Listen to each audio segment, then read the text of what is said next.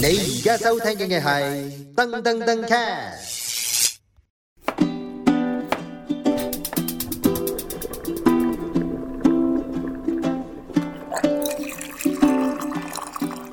塑造幸福滋味，Elvis。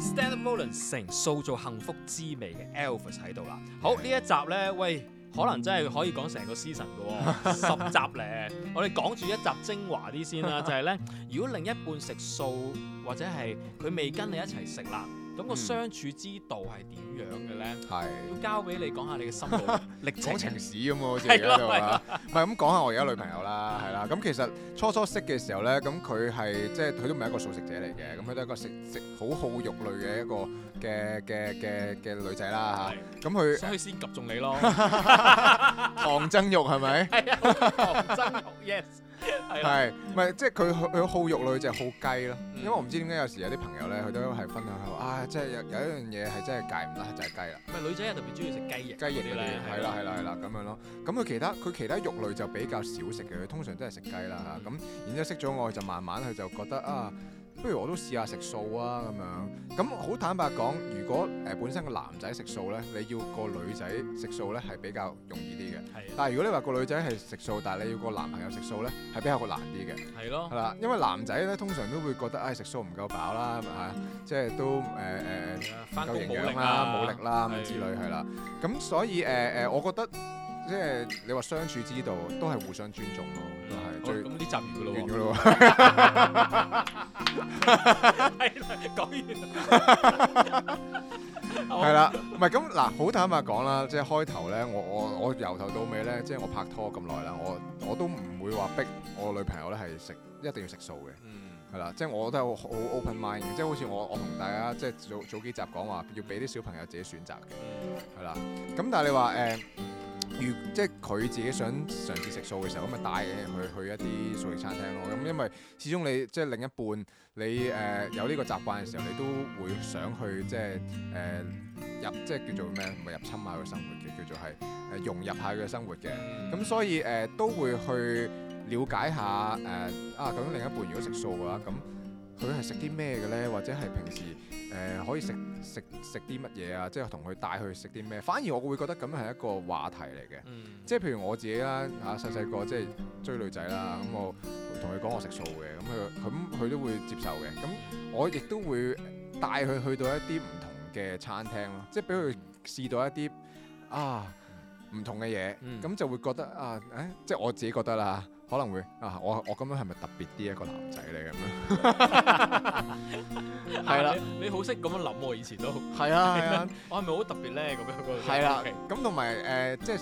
即係會都會有時可能煮下嘢食俾另一半啦。咁所以呢呢一集好似 sell 我自己有啲咩優係點咁。你知好 啦，係啊，可以咧 sell 啲男仔咧，你想突出自己咧食素啦，誒係啊，呢個都係有有一樣嘢嚟㗎。有一樣吸啊引嘅重點之一嚟嘅，係啊，嗱，因為咧而家咧好多女仔咧即係追求健康啦，係咁所以佢哋都會去食素啦。咁所以嗱，冇錯啊！如果男仔嗱，你想追一個女仔嘅時候，你可以試下話俾佢聽嗱，其實我係食素嘅嚇。咁我話俾你聽，如果你想知道點樣健康啲啊，或者你想瘦啊，你跟我啦。係咯啦，咁啊喂啱啦但係如果係女仔聽呢個節目啦，而家。係。喂，我點樣令到個男朋友都可以跟下我食素咧？你會有啲咩建議？啊嗱，其實我覺得女仔啦，即係男仔咧，即係最覺得女仔最窩心一樣嘢就係咧，整個飯盒俾佢食，嗯係啦，即係收到嘅話咧，會係好開心嘅，因為無論你整咩俾佢咧，佢都一定要食晒嘅，嗯係係，啦。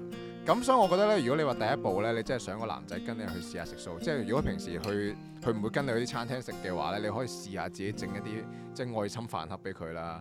又或者有時你可以即係你就算唔整都好，你可以去去附近一啲譬如誒誒、賣嗰啲飯團啊。嗰啲鋪頭度買，因為其實而家好好多地方咧都會有素食選擇嘅，即係啡粉又會有啦嚇、即係佢啱啱我講嗰啲飯團，其實開唔開得名嘅咧？我哋開真係唔知道得，即係華裕傑啊呢我啲都都我都成日喺嗰度食啲係素嘅飯團，係啊係係啊啊，即係都幾好食嘅。咁我係啊我即係我覺得誒、呃可以由呢一步開開始咁樣去，即係有啲細心位去令到佢接觸到素食先。係係係啦，咁又唔好話逼佢，強逼佢嘅話就冇好結果嘅。係啊，各位女士知唔知啊？男人係唔逼得㗎。 係啊，知唔知啊？會會走嘅啲男人係啊係啊係啊好驚嘅，所以就係慢慢令到佢哋認識呢樣嘢。係啦，係啦，但係如果去到一間餐廳咧，嗱個男仔要鋸扒，咁佢由得佢自己鋸扒咯，你自己咪食素咪得咯，係咪咧？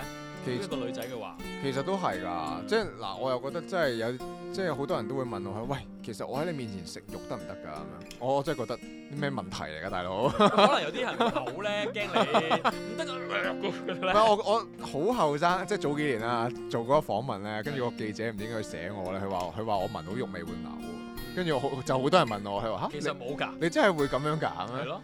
其實唔係，大 佬。咦你你又唔係嗰啲娛樂八卦新聞都屈你嘅，點解？OK 唔係，我都多謝佢嘅，有一個話題係 咯 OK，即係你未去到咁嘅。未去到咁喂樣但係我哋嘅，要有留意，可能有另一半佢真係見到肉會嘔會有，都唔出都要奇，小心啲嘅。有時都要小心啲嘅。係咁所以嗱，即係如果咧咁樣呢個男士咧，你最好就帶俾一個即係會即係可以即係譬如啲噴嗰啲咧，俾人薄荷嗰啲咧，你可以帶呢啲嘢嚟到去誒、即係清新下個口啦，咁係啦，樣指係啦，啊一指，如果唔係佢指一指啊啦。啊啦，如果唔係就係啦。咁但係你你話即係如果另一半係堅持都想食自己中意食嘅嘢咧，我都我自己覺得都 OK 嘅，即係你起碼你大家舒服咗相處先。如果唔係嘅話，你喂你相處都相處唔嚟，你仲講乜鬼嘢之後拍拖啊、結婚啊之類咁嘅嘢，係咪係先？喂，但係嗱，同廣告無關啊，即係以前咧就話咧，喂，拍拖去老麥，如果你食素，真係冇乜嘢好食嘅喎，係咪先？以前得誒、呃如果你食食得蛋，你真係得誒、呃要拎走。豬我豬柳蛋就豬柳啦嘛，係咯，我會係啊拎走嗰塊豬柳。有陣時我我驚俾人鬧啊！以前係細個，我會拎開嗰塊豬柳俾隔離個 friend 食咯。係。係啊，又或者自己抌咗佢其實咯。我細個都係嘅，我都驚俾人秒啊！係啦，係啦，係啊啊！我記得啦，我我我知我細個係我啱啱入電台冇幾嗯耐，十幾歲啦。因為我驚啲同事秒我，但我真係好怕嗰豬柳味。咁係我係偷偷地拎走咗佢咧，掃落個紙袋度咧，唔係覺嘅又懟個豬柳蛋漢堡咯。係啊，所以你話而家有埋嗰啲新豬肉咩咩包嗰啲成咧，真係差好遠唔。係，同埋我而家見到咧老麥咧，即係佢佢有個有個 item 有個位咧，就可以走咗個肉。係即係佢都佢都 flexible 嘅，即係可能都有一紮人真係咁樣食佢。啊咁而家真係唔同咗啊嘛！廿年前食素真係好苦㗎，你知㗎。係啊，即係所以所以以前嘅、嗯即係情史咪坎坷係喂，咯。講少少嚟哦而家聽冇下，啦係咪我想聽下 點點樣坎坷法咧？唔係啊，真係試過有有女仔知道我食素咧，佢係一個好中意食肉嘅人咧，佢真係唔 date 㗎。真係試過啊呢樣係嘢。幾好笑㗎。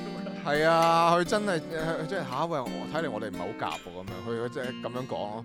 我真係親身試過呢樣嘢，咁我覺得咁冇嘅，咁呢咁係咯，緣分嘅嘢，緣分嘅嘢。但係你嗰刻 hurt 唔 hurt 咧？嗰刻有少少唔開心嘅，係啊， 因為當你好想追求佢嘅時候，你梗係欣賞佢、中意佢先會邀請佢食飯 㗎嘛，唔嗬？係我外貌協會嚟嘅，咁你一定好好傷心 啊！你，哎呀，佢佢唔 date 喎。係啦咁你有冇嗰一刻有想搖動下，不如陪佢食少少咧都冇嘅？其實都冇嘅，因為我咁我覺得喂呢啲嘢，我覺得即係互相尊重咯，係咯 OK，即係我我即係我老豆都唔係食素㗎， 係啦，佢都而家佢都唔食㗎。佢而家誒都九成時間都係食素嘅， OK 即係同我哋一齊都食素嘅。咁佢有時即係出去同啲同事咁樣可能食飯，咁有時都會食少少咁樣咯。係啊，咁我好笑嘅，我媽就會成日同佢講，唉，你都唔化嘅咁樣， 成日都咁講。係啊，對住兩件咁多年，你都仲可以仲係食少少嘅喎，仲係。係啊，不過不過我不過我媽講笑啫，咁佢都好尊重嘅，咁所以即係嗱呢啲就係維持到咁耐嘅原因，因為其實好多誒、呃、網上面好多 followers 朋友，佢都誒係、即係自己食素啦，佢亦都好擔心自己揾唔到另一半，即係會覺得自己好麻煩咁樣。咁我希望喺喺度呼籲大家，即係我哋嘅同路人啦，咁啊就就同 路人。去到咁嚴重啊！ 係即係你唔需要話擔心呢樣嘢，即係我我相信而家呢個年代更加開明啦。咁咁即係你食素咪食素咯，咁即係嗰個人唔想同你 date 咪有鬼去咯嚇係啦，咪同埋唔關事嘅，因為咧誒誒揾唔揾到另一半咧，其實係唔關食。係啊，唔關呢。樣事嘅，係啊即係好即係即係性格呢樣嘢係好緊要嘅，即係食素係食唔食素呢樣會好好好小兒科嘅。係啊，而家尤其是今時今日去到二零二一年，真係好簡單啊！係啊，係啊，不過有仲係有好多人中意食肉，你真係咧好難慢慢，即係頭先所以我哋成日話點樣慢慢令到佢中意好緊要。係啊，係啦，咁所以咧下一集咧呢、個好緊要啦，就係、咧如果真係拍拖紀念日啊，嗰啲咩聖誕節啊、乜乜日啊嗰啲成咧，如果你要誒、呃要煮啲食素嘅嘢俾另一半嘅話，有啲咩好嘅建議選擇咧？我哋下一集咧叫阿 Elvis 啊教大家，好冇問題，拜拜。拜拜。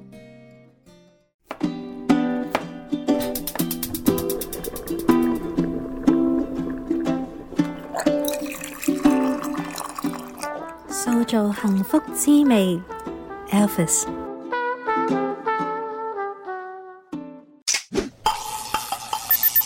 你而家收聽嘅係噔噔噔 cast。